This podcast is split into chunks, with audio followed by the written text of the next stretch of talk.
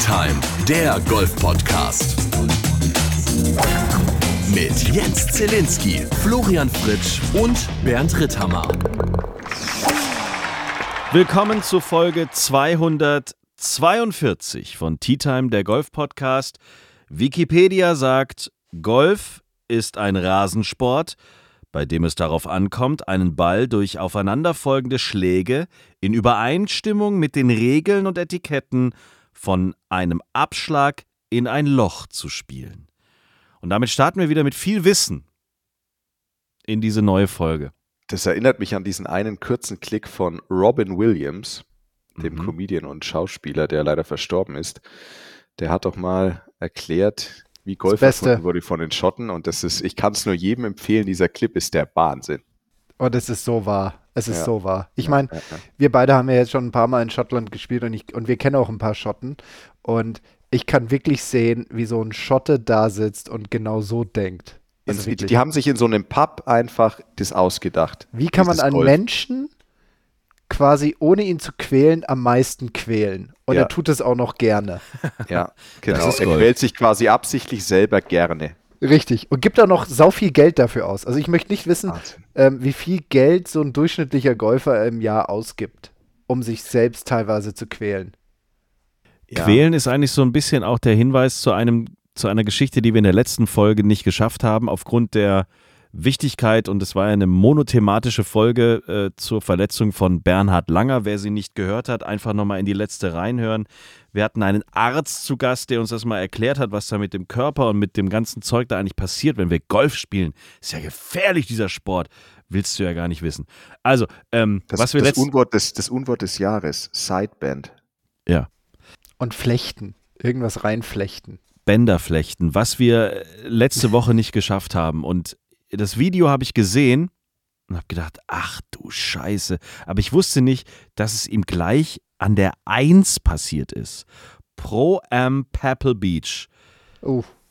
Tom Oh. Brady, Oh. einer der prominentesten und größten Sportler der vergangenen Jahrzehnte, legendärer Quarterback. Eieiei. siebenfacher Gewinner des Super Bowls, blamiert sich bis auf die Knochen beim Pro-Am in Pebble Beach und haut an der Eins Lady. Du lieber Gott!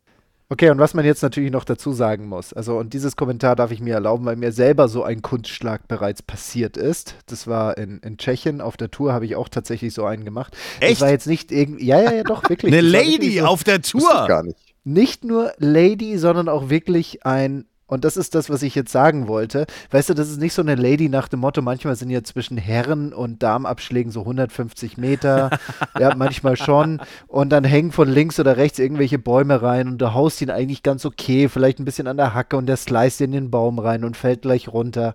Ja, Wittelsbach ist ja prädestiniert für so etwas mit den ganzen Bäumen, die da so rumstehen.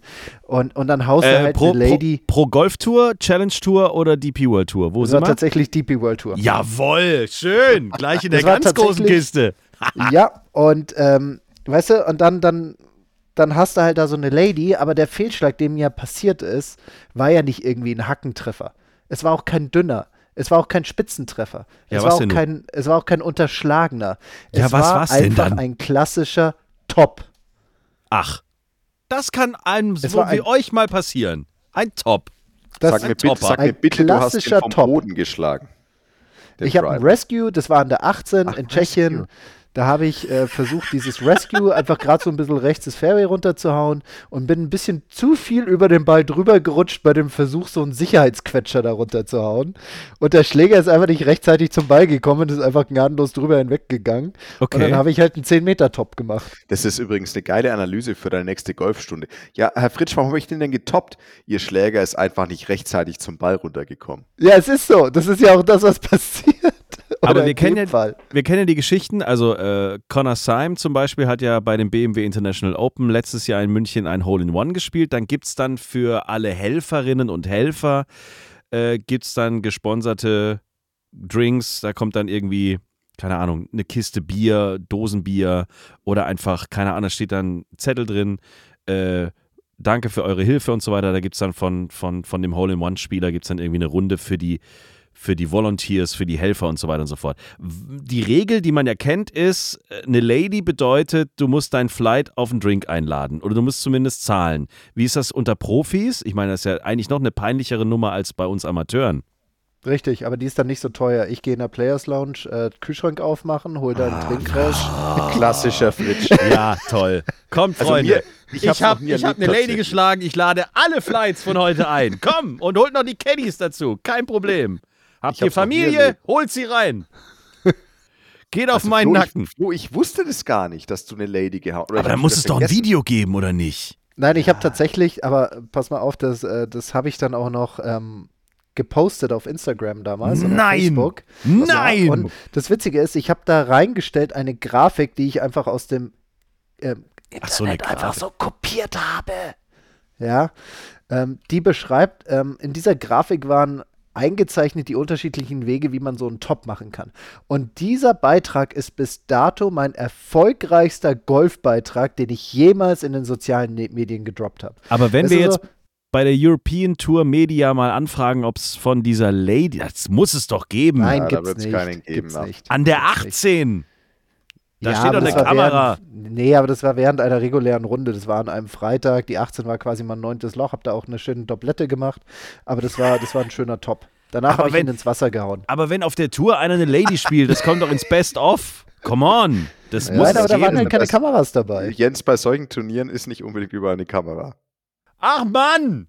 Ja, ich finde es auch sehr schade, dass Ach wir Gott. das nicht live, dass wir das nicht Ich nochmal suche immer händeringend nach Sachen, die wir posten können. Das wär's gewesen. Verdammte Scheiße. So Aber ein gut. schöner Top. Mhm. Auf der Tour von einem, naja gut, Tom Brady ist jetzt kein Profispieler, aber natürlich, wenn so einer wie er an der Eins beim Pro am abschlägt, äh, abschlägt, dann stehen da nicht nur viele Zuschauer, sondern vor allen Dingen alle Fotografen und alle, die irgendwie Bock haben, äh, das irgendwie filmisch oder wie auch immer festzuhalten, die waren natürlich da.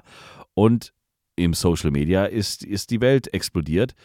Tom Brady eine, eine Scheißlady gespielt hat. Naja, aber er hat gelacht und er hat auch danach gesagt, war jetzt nicht sein bester Golftag. Gut, abgehakt, schöne Geschichte. Ähm, was aber in Pebble Beach auch passiert ist, jetzt mal abseits des normalen ähm, Turniergeschehens, ein Rekord wurde gebrochen und zwar ein Rekord, Mhm. der bis dato in deutscher Hand war, was ja viele gar nicht wussten. Wir haben es hier im Podcast das ein oder andere Mal natürlich schon mal erzählt. Eigentlich war der Platzrekord in deutscher Hand, so in halb deutsch-amerikanischer Hand. Äh, nö, in deutscher Hand. Hurley Long hat bis jetzt den Rekord gehalten mit einer 61. Genau, er hat beim College-Turnier eine 61 gespielt und das Besondere bei, diesem, bei dieser 61 war, die haben zu einem Zeitpunkt gespielt, als das Wetter nicht ganz so goldig war. Das heißt, er hat in sehr widrigen Bedingungen, also sehr windig, teilweise 10 Grad, wenn überhaupt, ähm, da eine 61 gekegelt. Und dieser Rekord bestand jetzt einige Jahre, bis halt Wyndham Clark sich gedacht hat, wäre mal wieder Zeit für, für eine andere Zahl. Und es war jetzt auch lang genug, dass ein Amateur den Rekord gehalten hat, weil Hurley war zu dem Zeitpunkt noch ein Amateur. Jetzt sind wieder die Profis dran und hat eine kleine 60 hinterhergeladen. Und der Putt zwei Zentimeter, dann wäre es fast nur eine 59 geworden. Also das mussten wir auf jeden Fall nochmal nachholen. Die andere Geschichte ist, dass äh, die ähm, USPGA Tour ein bisschen Kohle bekommt, beziehungsweise da ist unheimlich viel passiert, jetzt mal abseits von dieser ganzen Piff-Geschichte und abseits der Saudis und so weiter, ähm, gab es jetzt plötzlich Geldregen, stand überall, ein Geldregen für die USPGA Tour oder wie es in der Süddeutschen schön formuliert war, die traditionsreiche PGA Tour verabschiedet sich von ihrer ehrwürdigen Vergangenheit, um sich die Zukunft zu vergolden. Ist das nicht ein schöner Satz? Hm? Also ich krieg's, ich habe so nicht so ganz hundertprozentig durchblickt, wie das funktioniert. Ähm, ich weiß nur, es hat et irgendetwas mit Anteilen zu tun. Also Ja. irgendwie die Spieler und Anteile an der Tour und da versuchen sie jetzt bis zu drei Milliarden zu generieren über die nächsten Jahre und davon 1,5 irgendwie an, um mit den Spielern, ich weiß jetzt nicht genau, wie das da zustande kommt, ähm, aber die machen eine Partnership zusammen mit der Strategic Sports Group. Ja, weißt du, wer das ist? Schieß los. Keith Das Pelly. ist, nee, das ist der Laden, in dem unter anderem ein gewisser John Henry den Ton angibt. Und wer ist John Henry? John Henry gehören so Sachen, also er ist Gründer von der Fanway Sports Group. Und der gehört so was Kleines wie zum Beispiel der FC Liverpool so. oder Aha. das Baseballteam der Boston Red Sox gehört denen Mhm. zum Beispiel. So. Und deswegen äh, ist das schon ein Imperium, was sich da jetzt große Anteile äh, kauft. Und das, das Geld ist da. Also es ist wirklich schon so, dass das echt Milliarden jetzt in die US-PGA Tour wirklich spielen soll oder spülen soll. Und alle 200 oder roundabout 200 Mitglieder, also die Profispieler, ähm, haben jetzt Anteile. Die bekommen Anteile. Es wird mit jedem Einzelnen verhandelt, wie viel Prozent er kriegt. Deswegen ist es für Tiger Woods natürlich wieder, hallo, guten Abend, ich äh, nehme jetzt mal hier Platz und dann könnt ihr mir mal sagen, wie viel, also die USPGA Tour kriegt eine Milliarde, dann gehe ich davon aus, ich kriege 900 Millionen. Nein, keine Ahnung. Also der verdient angeblich jetzt an der ganzen Geschichte mehr oder weniger am meisten, weil er einfach der wertigste dann ist. Dann wird wahrscheinlich Rory kommen und hast du nicht gesehen. Aber das Ding hat jetzt zur Folge, dass diese ganze Verhandlung, äh, die Verhandlerei da, die stattgefunden hat mit den Saudis, die ist nicht vorbei. Also es ist schon so, dass man sich da noch so eine Tür auflässt. Äh, aber das ist ein Zeichen an die Saudis, Freunde der Sonne.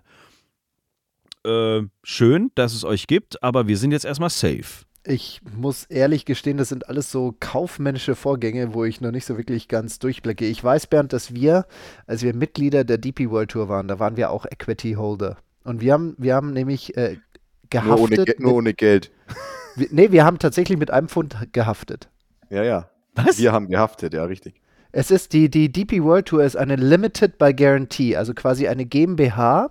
Und äh, das Spannende in, in Großbritannien ist, dass es tatsächlich eine ähm, Firmenform gibt, eine Kombination aus EV und GmbH. Und das nennt man eine Limited by Guarantee.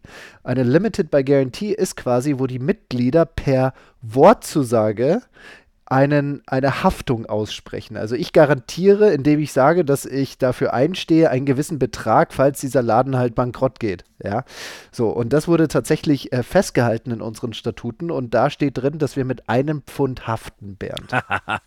Oh, oh. Hoffentlich gehabt? sinkt das Schiff nicht. Tea Time, der Golf-Podcast. Haltet eure Trolleys fest. Hier kommt der Hammergag der Woche.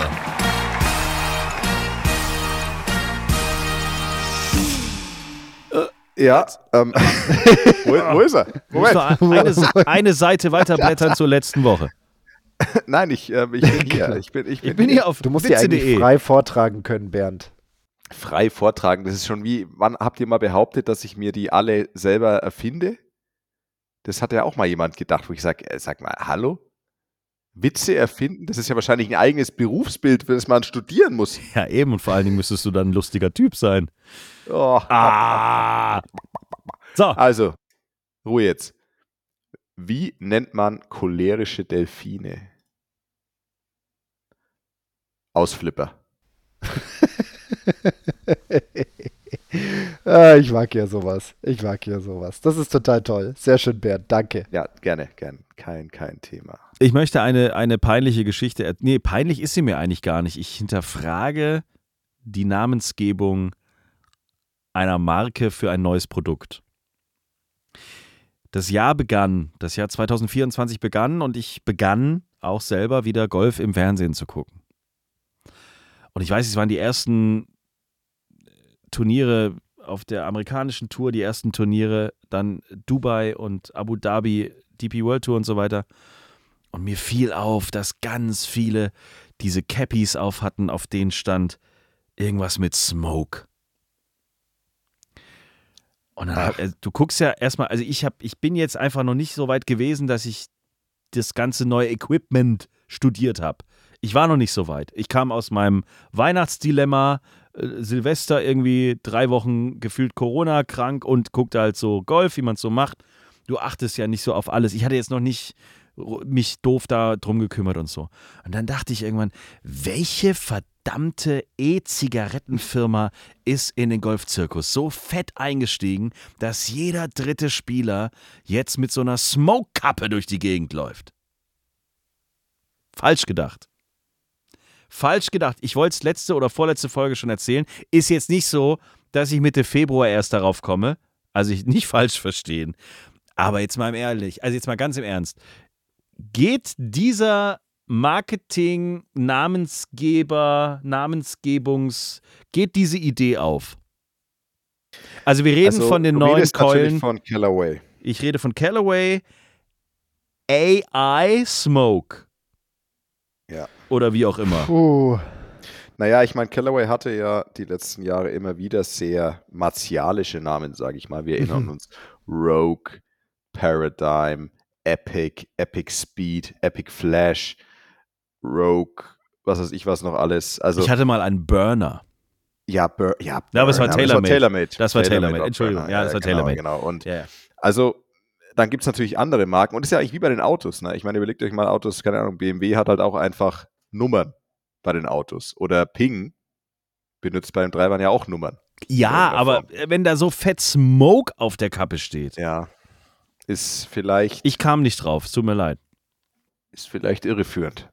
Also ich wäre jetzt wirklich überhaupt nicht von, von Smoke ähm, auf irgendwie so, so, so Zigaretten oder sonst irgendetwas gekommen. Also mit Smoke Hä? verbinde ich eher, weißt du, so du. Ich meine, wir sagen ja auch ein rauszünden. So, und wenn du etwas zündest, dann gibt es ja auch Rauch. Ja, Ja, also aber ich Aber es gibt auch oft die Frage, gehst du eine mit Smoken? Sorry. Also. Und auch Ey, ich dieses, rauche nicht, deswegen habe ich Aber wahrscheinlich der, der dieses- Raucher wird auch wahrscheinlich das sofort. AI habe ich halt mit so einer E-Zigarette, mit so einem komischen, was jetzt irgendwie alle ganz, ganz geil finden. Und der Schriftzug ist auch so ähnlich wie dieses iQuos oder wie das heißt. Keine Ahnung. Ich fand es einfach nur witzig, wollte ich erzählen. So, ist, Thema ist auch schon durch. Okay. Also, ist jetzt kein Ja, lass mich kurz lachen. Haha. Das war witzig. Tea Time. Also kannst du den ganzen Tag jetzt hier weiter golfen oder was? Du kannst doch nicht wirklich go- vom Boot aus golfen. Ja, sicher kann ich das. Ach, Du hast doch einen an der Waffe. Ja, logisch. Der Golf Podcast. René hat uns eine äh, Nachricht geschrieben. Er hat auch Fernsehen geguckt, Golf geguckt und äh, hat gesehen, dass so Volunteers oder Helfer ähm, hier und da so die Arme verschränken, also so ein X machen, äh, um dem Ja, Spieler irgendwas zu signalisieren. Und er möchte wissen, was heißt dieses Zeichen? Das du als haben Spieler nicht sehen. Du willst es nicht sehen. Das heißt, das es nur Du, bedeuten. du willst einfach nur eine gehobene Hand sehen oder gehobenen Arm. Das willst du sehen, weil das, Das bedeutet, heißt, ja, ich hab habe ich ihn. gesehen, Ich habe den Ball. ich habe Genau, ihn also- gesehen, ich habe genau. ihn, passt alles gut. Das X, genau das Gegenteil. Habe ihn nicht gesehen oder, Oder der Aus ist im Arsch oder Wasser. oder der ist im Aus oder der ist im Wasser. Also X ist einfach nix gut. Gut Also- finde ich auch, da muss ich immer wieder eine Story erzählen. Ich habe am, am präsentesten habe ich es aus Lerchenhof, äh, BMW International Open, als es noch in Köln war, also als es abgewechselt wurde mit Köln und München. Und es ist mir oft passiert in meiner Karriere, aber das war, das wusste ich noch genau, das war dieses eine Paar fünf, Abschlag rechts gehauen und ich komme davor und laufe da so einen Weg entlang und da waren überall so Büsche und Bunker und was ich was alles. Und ich komme vor und dann stand da so ein Spotter, also oder so einer von diesen, ich sage genau, von den Vorcaddies, würde man es auf Deutsch bezeichnen. Ja. Und er stand so und ich laufe auf ihn zu und ich wusste, also es war klar, der hat irgendwie meinen Ball gefunden. Und was du nicht sehen willst, ist, du läufst auf den Spotter zu, der Spotter steht neben dem Busch, schaut in den Busch und zeigt mit seinem Arm in den Busch. das ist einfach nur, du denkst dir einfach nur als Spieler, also natürlich ist das seine Aufgabe und es ist super, dass er ihn gefunden hat, weil wenn er nicht findet, ist ja noch blöder für mich. Aber das ist einfach so, du denkst dir nur, ja, ist in Ordnung, geh einfach weg und lass mich in Frieden mit deiner Kackgeste. Ja, also du bist so richtig, das nervt einen richtig krass, obwohl natürlich der Spotter nur seine Arbeit macht, aber manchmal auch geil. Ähm, dann, dann schütteln sie den Kopf schon so. Ja, genau, wenn sie, wenn So- sie so fast dieses, schon so Mitleid mit "Hm, einem haben. Den so, willst du nicht ah, sehen, der liegt nicht Ja, you're gut. not gonna like that. You're not gonna like that. Und das ist, also Spotter, ja genau. Also, aber das X mit den Armen ist immer, ist entweder weg oder ich habe ihn nicht gesehen und Handheben ist, ich habe ihn. Okay, dann haben wir Renés Frage auch schon beantwortet und dann haben wir ja in der letzten Folge schon angekündigt. Oder dass er bei, bei, oder dass er bei Tic-Tac-Toe X nimmt.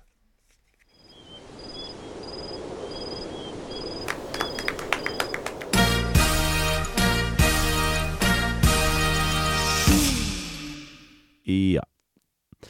Und dann haben wir in der letzten Folge, haben wir es ja schon mal ein bisschen angekündigt, dass wir über das Rollback mal sprechen wollen. Also die USGA und die RNA haben bestätigt, dass es ein großes Rollback in Bezug auf Golfbälle geben soll im Jahr 2024. Ähm, für alle, die nicht wissen, von was wir hier jetzt gerade quatschen wollen. Das hat nichts Es- mit Backspin zu tun. ja, die meisten denken tatsächlich, aha, die Bälle rollen noch mehr jetzt zurück oder kann ich als Amateur jetzt plötzlich auch Backspin? Gibt es da jetzt Bälle, die so einen Rückwärtsgang haben oder was ist hier los? Nee. Also es, es, es geht tatsächlich um, es wird alles zu lang, es wird alles zu gut, oder?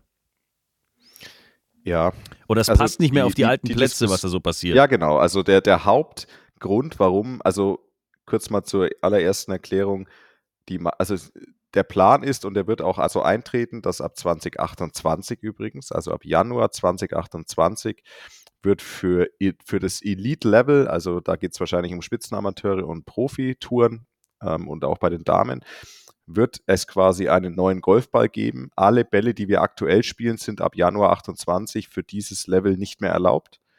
Und dieser Golfball wird so konstruiert sein, dass er eben etwas kürzer geht. Und der ähm, für übrigens für alle anderen Spieler ab 2030, Januar 2030, ist auch Zille für dich der alte Ball Geschichte. Nein! Doch. Doch. So. Und der ich habe noch so viele Bälle, muss ich mir gar keine mehr kaufen oder was? Aber ich meine, naja, komm, also ein paar Runden, dann hast du nicht mehr so viele Bälle. Bei, bei einer guten, was war Oh meine Rekordrunde? Haben wir doch hier mal besprochen. Wie viel habe ich da Ja, verloren? ja, eben. 24? Nee, In den weil- 20ern. Es war großartig. Ja, egal, Und- okay. Also ab Aber, aber klar, der, eigentlich, der eigentliche Grund ist natürlich, und das ist seit Jahren ja die Diskussion, dass die Spieler vor allem, wir reden jetzt natürlich vor allem vom Profibereich und die Pros, die, die Top-Pros sind eigentlich schuld, dass dieses ganze Thema aufkam, weil ich sag mal, die Amateure haben nicht zu lang geschlagen, sondern die, es gab eben Pros, die haben das ausgenutzt, dass die Bälle, dass das Equipment immer besser wird, die sind immer fitter geworden, schlagen die Bälle immer weiter und das hat dazu geführt, dass die letzten Jahre immer wieder aufkam, viele Plätze eignen sich nicht mehr. Also viele traditionelle Plätze sind viel zu kurz, weil es wird auf einmal im Dogleg abgekürzt. Die Bunker, die da sind, die Wasserhindernisse sind überhaupt nicht mehr im Spiel für die Spieler. Und ähm, das heißt, diese Golfplätze verlieren quasi ihre Berechtigung für ein Top-Level-Turnier, weil eben, ja, weil die Spieler die Hindernisse, die eigentlich als Hindernisse gedacht waren, gar nicht mehr interessieren und nicht mehr sehen, aufgrund ihrer Schlaglänge. Und jetzt wird in den Titleist Pro V1 ein Loch durchgebohrt, dass, dass der einfach nur noch 200 Meter fliegt, anstatt.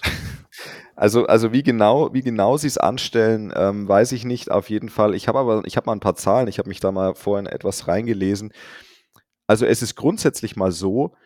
Ursprünglich haben sie, also es ging erstmal darum, dass sie quasi das trennen wollten. Sie wollten eigentlich nur den Profis und Top-Amateuren diesen neuen Ball verpassen und alle anderen Normalgolfer den alten Ball spielen lassen. Aber das haben sie dann, genau, das Dürfen haben sie bolzen. dann und finde ich zu Recht tatsächlich ad acta gelegt und haben sich jetzt entschieden, für die komplette Golfwelt diese Veränderung wahrzunehmen. Und das finde ich, glaube ich, auch jetzt wiederum für die Profis und Proetten eigentlich ganz gut, weil stell dir vor, dem Profi werden 15 Meter weggenommen und dem Handicap 3 Spieler aus dem oder dem Handicap 0 Spieler aus dem Club nicht.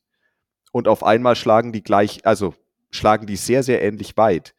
Dann würde das ja diesen Entertainment-Faktor schon wegnehmen, finde ich. Also deswegen finde ich das eigentlich schon auch gut, dass es über das komplette Golfspiel stülpen, können wir aber gleich nochmal drüber reden. Und ähm, ursprünglich war ihre Idee, dass sie diesen Ball eben so konstruieren, dass quasi ungefähr für jeden Spieler 5% an Länge wegfallen bei jedem Schläger. 5%.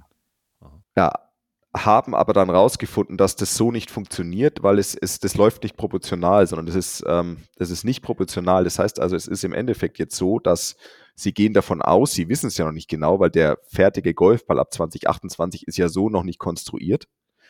Aber sie gehen davon aus, dass je schneller du schwingst, desto mehr wird dir, also desto mehr verlierst du prozentual. Also einfaches Beispiel, sie haben gesagt, Longhitter werden irgendwo im Bereich 15 Yards verlieren beim Drive. Ist jetzt gar nicht so viel, ne? Sind eigentlich 13 Meter oder sowas. Der Durchschnittspro, also der normal weitschlagende Pro, verliert so um die 10 Yards. Ähm, sehr, sehr gute, also Proetten, Dam- Damen Top Golf 5 bis 7 Yards. Standard Herren, da haben sie so 93 Meilen ähm, genommen. Jens, ich glaube, du schwingst ein bisschen schneller. Ich würde sagen, Jens schwingt, keine Ahnung, 100 Meilen. Ja, vielleicht. knappe 100, Ich? bisschen drüber, 100. als 105. 100 bis Ja. 105. Also in Ja, dem Bereich verlierst, verlierst du beim Driver, also laut Schätzungen, wie gesagt, sie wissen es noch nicht genau, sie haben auch in dem Artikel geschrieben, dass das noch eine Grauzone ist, eigentlich nur um die 5 Yards mit dem Driver, also 4 Meter. Und die Standarddame mit der Schwunggeschwindigkeit, da bist du nur bei ein bis drei Yards Verlust. Also es ist tatsächlich in diesem ähm, Durchschnittsgolferbereich sehr, sehr wenig und es, man wird kaum einen Unterschied merken. Das mal so zu den Fakten. Ähm, ich habe übrigens auch noch eine ganz lustige Geschichte, weil ich hatte ja gerade gesagt, die Golfplätze passen nicht mehr und ich meine, klar, was versuchen die Plätze? Die, zumindest die Plätze, die Top-Turniere austragen, sie werden länger gebaut, was ein Riesenkostenfaktor ist, was beschissen ist für die Pace-of-Play-Geschichte, also wie schnell komme ich über die Runde, weil auf einmal brauchst du halt fünfeinhalb Stunden, weil einfach die Wege so weit werden. Und es gibt eine lustige Story, die haben ja in Augusta, Loch Nummer 13, Az Azalea heißt es, glaube ich, das Paar 5, haben sie ja verlängert, dass das, das so links ums, ums, ums Eck geht. Und Augusta National musste dazu ein bisschen Land kaufen. Und das hat sie schlappe 25 Millionen Dollar gekostet. Nein! Um eine Bahn, um das Land zu kaufen, um eine Bahn, keine Ahnung, wie viel ist es länger, 30, 40 30, Yards, ja. 30 Yards länger zu machen. Ja, gut. Das ist natürlich ein extremes Beispiel. Wenn aber, Aber, Augusta ähm, bei dir anruft und sagt, ich hätte gern ein Stück von deinem Land, dann sagst du ja auch, ja, wenn ihr das haben wollt, dann aber hallo, dann ist ja mein Land in Zukunft ganz auf dem Fernsehen und wird vorher noch angemalt. Dann kostet das 25 Millionen. Geil. Okay. Ja, und es, es gibt eben klar, also ich meine, es gibt wahnsinnig viele Stimmen, es gibt Pros, die sind dafür, es gibt viele Pros, die sind dagegen, die die Ball, also ich sag mal, die, Manufak die Manufakturen, die Ballmanufakturen äh, haben das ja eine gemischte Meinung, weil die müssen natürlich jetzt ran, also die ganzen Titleists und Tailormates und aber die haben jetzt alle die gleichen. Regeln, oder wie? Also, Alle die gleichen Regeln. Die müssen ab 2028 ähm, diese Tests, die dann Mhm. Diese neuen Tests, die quasi ganz klarstellen, wie schnell darf der Ball bei der und der Schwunggeschwindigkeit von der Schlagfläche weggehen und mit welchem Spin oder was auch immer. Das müssen die so hinkriegen, dass ihr Ball diesen Test, diese Tests schafft. Okay, das ist für die Großen wahrscheinlich relativ easy, weil die haben die Kohle dafür. Aber wenn ich mir jetzt vorstelle, ich bin, keine Ahnung, aus, aus deutschsprachiger Sicht, ich bin Wise Golf oder ich bin Snyder oder so und muss jetzt plötzlich mein komplettes Sortiment umstellen. Also ich muss. Ich muss ja. So. Ist wahrscheinlich auch so investmäßig. Wobei ich mir, wo, wobei ich mir, ich meine, gut, die werden da jetzt wahrscheinlich die nächsten Jahre halt sich überlegen, was ist der, was ist die beste und billigste Veränderung, die ich vornehmen kann an dem Ball, weil die Mhm. Größe des Balls darf sich ja nicht verändern. Also das ist, also soweit ich weiß, die Regularien für die Größe des Balls müssen gleich bleiben. Ja. Aber wenn du das veränderst, müsstest du wahrscheinlich auch die Lochgröße verändern. Mm. Also deswegen, das glaube ich, das machen sie nicht. Das das heißt, die müssen, ja, die müssen ja irgendwas an der Materialzusammensetzung machen oder an den Dimpeln außen am Ball oder wie auch immer. Vielleicht auch am Gewicht des Balls, weiß ich nicht. Ähm, Aber was macht jetzt die Schlägerindustrie, die ja jedes Jahr wieder erzählt, noch länger, noch genauer, noch geiler, noch mehr äh, hier äh, Fehlerverzeihung und schieß mich tot. Naja, gut, die- also, es, also die, die, die Beschränkungen sind aktuell erstmal nur auf den Ball. Und Ja, aber wenn die dann sagen, aber wenn, Ja. äh, wenn die jetzt sagen, der Driver nächstes Jahr, übernächstes Jahr, also unser Driver, ich bleibe jetzt mal bei Callaway, 2035 ist dann so dermaßen ausgearbeitet, dass er das quasi wieder reingeholt hat. Also weißt du, weißt du was ich meine? Also naja, ich, der ich, Ball also wird ich jetzt kürzer so, fliegen und plötzlich holt aber die, das Equipment trotzdem wieder auf. Ich sag, ich sag mal so, also der, der, also ich glaube, dass der Hauptgrund, das mag vielleicht jetzt nicht stimmen, aber ich gehe davon aus, dass der Hauptgrund, warum wir immer weiter geschlagen haben, schon eher die Bälle sind. Ach so, okay. Ich dachte es. Ähm, weil die ja. drei, ich meine, die Driver sind ja limitiert inzwischen. Ne? Ich meine, klar werden die immer ein bisschen besser, aber ich glaube, da geht es vor allem um das Thema Fehlerverzeihbarkeit. Also, dass der Ball weiter und gerader geht, wenn du den Ball nicht richtig triffst. Also der Driver ist auf jeden Fall limitiert, wenn ich äh, Genau, jetzt auch mal ein bisschen was sagen darf. Sag es du kam was, ja Flo. damals. Äh, kam Ja, sag damals doch mal was, Flo. Ja, ich versuchte es doch die ganze Zeit, aber ihr zwei macht da irgendwie so ein Kaffeekränzchen und ich komme nie dazu. Sag Auf jeden Fall, es kam ja damals der ERC 2 raus. Ihr könnt euch noch an diese Blechbüchse erinnern, die Hässliches gescheppert Teil, hat. Das war Alter. Katastrophe. Da ist der Ball, das war ja der erste Driver, der so eine dünne Schlagfläche hatte, dass wir wirklich von einem Trampolineffekt sprechen konnten. Ja, und das hat diesen Ball einfach extrem schnell rausgeschickt.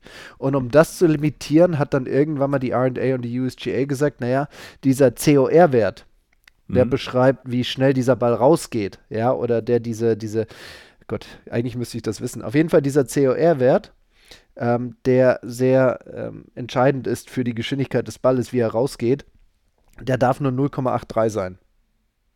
Ja, das heißt, die haben eigentlich schon gesagt, dass der, dass der Driver maximal so viel beitragen darf. Ja, das heißt, den, den Herstellern sind da so ein bisschen die, die Hände gebunden. Die können jetzt eigentlich nur noch gucken, dass der Driver über die gesamte Fläche heißer wird, ja, also dass auch Fehltreffer die gleiche Länge haben oder dass die Fehler verzeihbarer sind oder whatever, aber das, was die Schlagfläche hergibt, ist limitiert. Es gab ja damals auch diese coole Geschichte mit, äh, eigentlich nicht cool, ist eigentlich total doof, Xander Schaufele wurde ja mal disqualifiziert von der von die Open Championship. Der hatte nämlich einen Driver, der so alt war, dass die Schlagfläche durch so viele Treffer so ausgenutzt war, dass er einen erhöhten COR-Wert hatte. Dieser Driver wurde dann getestet während dem Turnier und da kam halt raus, dass er einen zu heißen Driver hat und wurde dann aus dem Turnier disqualifiziert. Okay. Also insofern, ja, es bleibt nur noch der Ball übrig. Also ich meine, was sich schon ändern wird, ich meine, die, ich rede jetzt wieder vom Profibereich, natürlich werden die jungen Spieler trotzdem, die werden immer, immer eine leicht stärkere Schlägerkopfgeschwindigkeit und bessere haben. Aber der Ball, wie gesagt, also je schneller du schwingst, desto prozentual mehr verlierst du auch. Also das stagniert dann nach oben hin. Aber klar, klar wird irgendwo das wieder dann so mit der Zeit wahrscheinlich etwas eingeholt werden.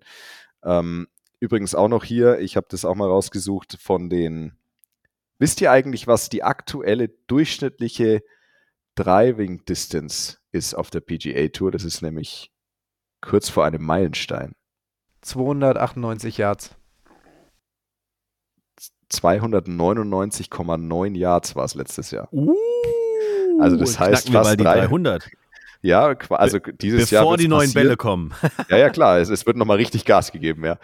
Und ähm, eine Sache ist mir noch aufgefallen, also diese erst, also erst einmal, was ich gar nicht wusste, Flo, ich weiß nicht, ob du das gehört hattest, die hatten schon, schon 2005 und dann nochmal 2010 hat die USGA tatsächlich Tests gemacht, auch teilweise auf einer Minitour, wahrscheinlich mal an im Turnier oder im Turniertag, mit Bällen, die kürzer fliegen. Also es gab damals schon die Befürchtung, weil ja jedes Jahr irgendwo, also ich sag mal, zwischen 2002 und 2011 zum Beispiel ist insgesamt die Driving-Länge 14 Yards länger geworden.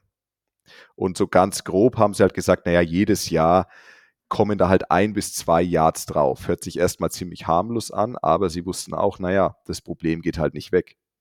Auf jeden Fall hat John Solheim 2011 einen ganz coolen Vorschlag gehabt und das können wir ja mal kurz diskutieren. Der hat gesagt, na Moment mal, dieses einfach nur den Ball kürzer machen ist doch total einfältig. Und der hat den Vorschlag gemacht, dass jeder Spieler die Auswahl aus drei verschiedenen Bällen hat. Das heißt also, du Ah. gehst quasi an Abschlag und du hast einen Ball, der geht so weit, wie halt aktuell die Bälle gehen. Dann hast du einen Ball, der 30 Yards weiter geht und einen Ball, der 30 Yards kürzer geht.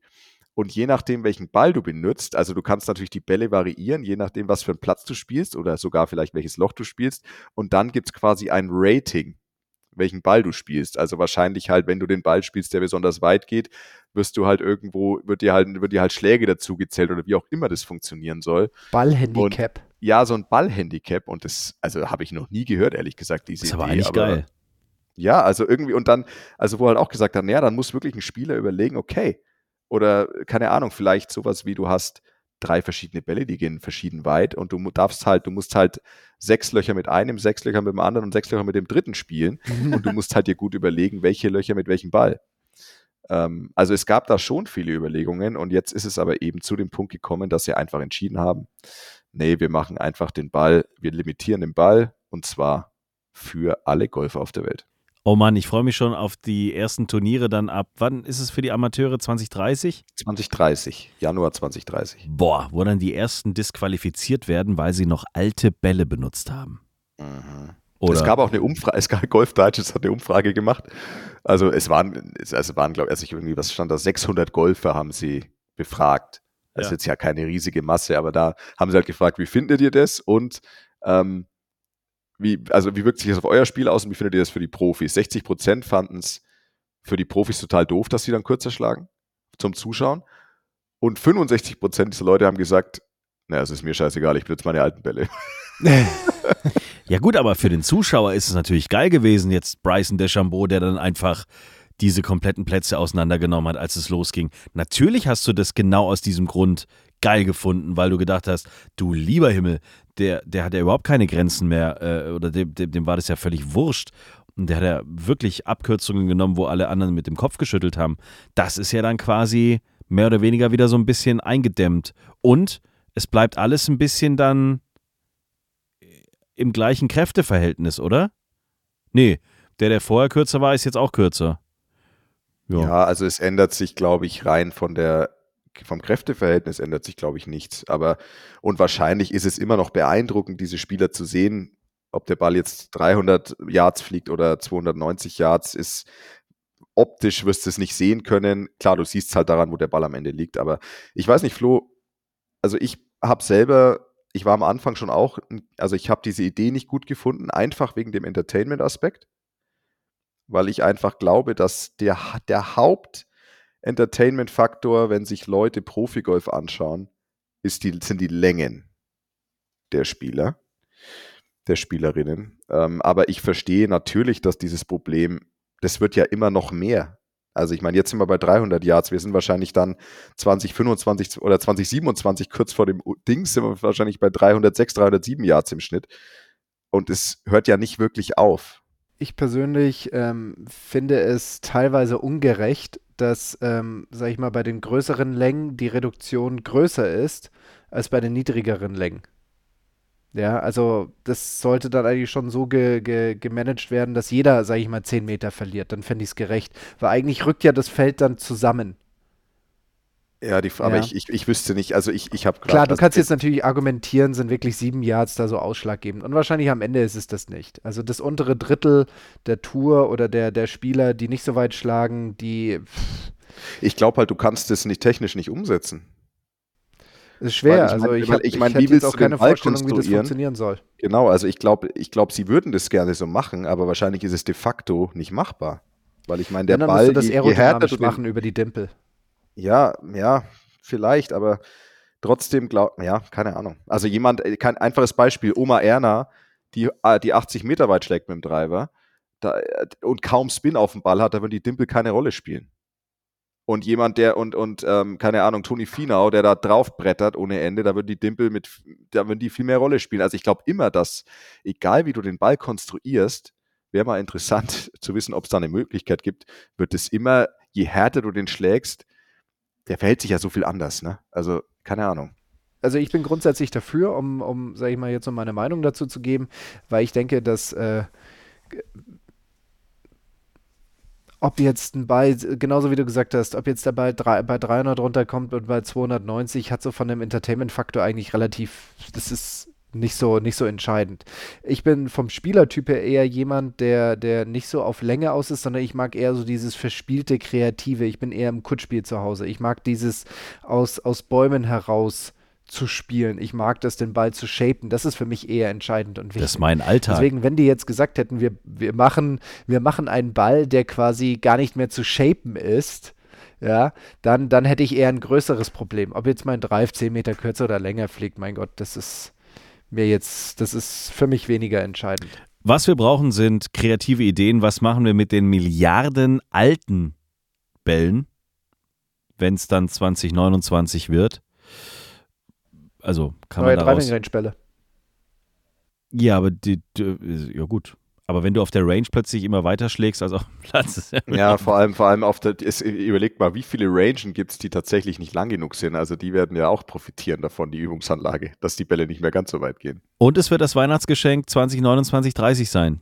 Für jeden Golfer gibt es neue Golfbälle, weil du ab dem nächsten Jahr verpflichtet bist, diese, no- wobei das wird sich wahrscheinlich schon mit der Zeit vermischen, oder? Weil du kannst sie wahrscheinlich dann schon kaufen, wenn die Profis mit den Dingern spielen. Ja, du kannst ja auch in deiner Privatrunde ja spielen, wie du Lust hast.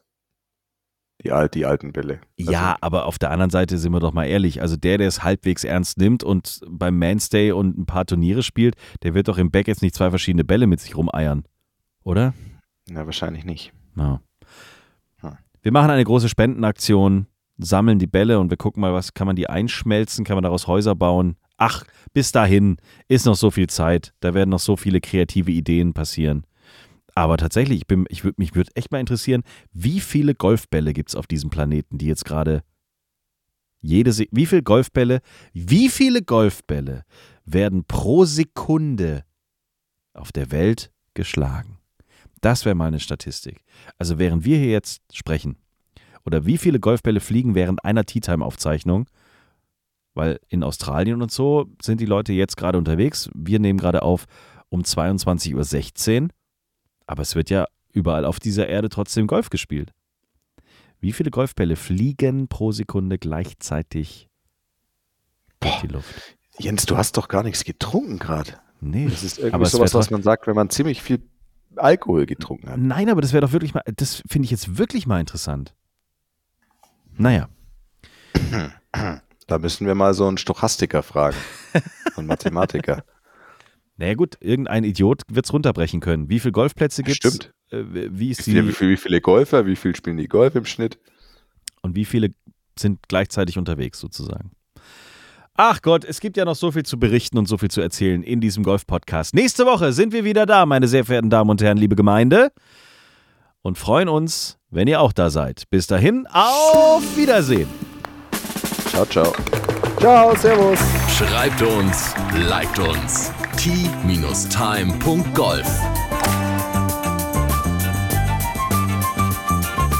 Tea Time, der Golf-Podcast. Auch auf Facebook und Instagram.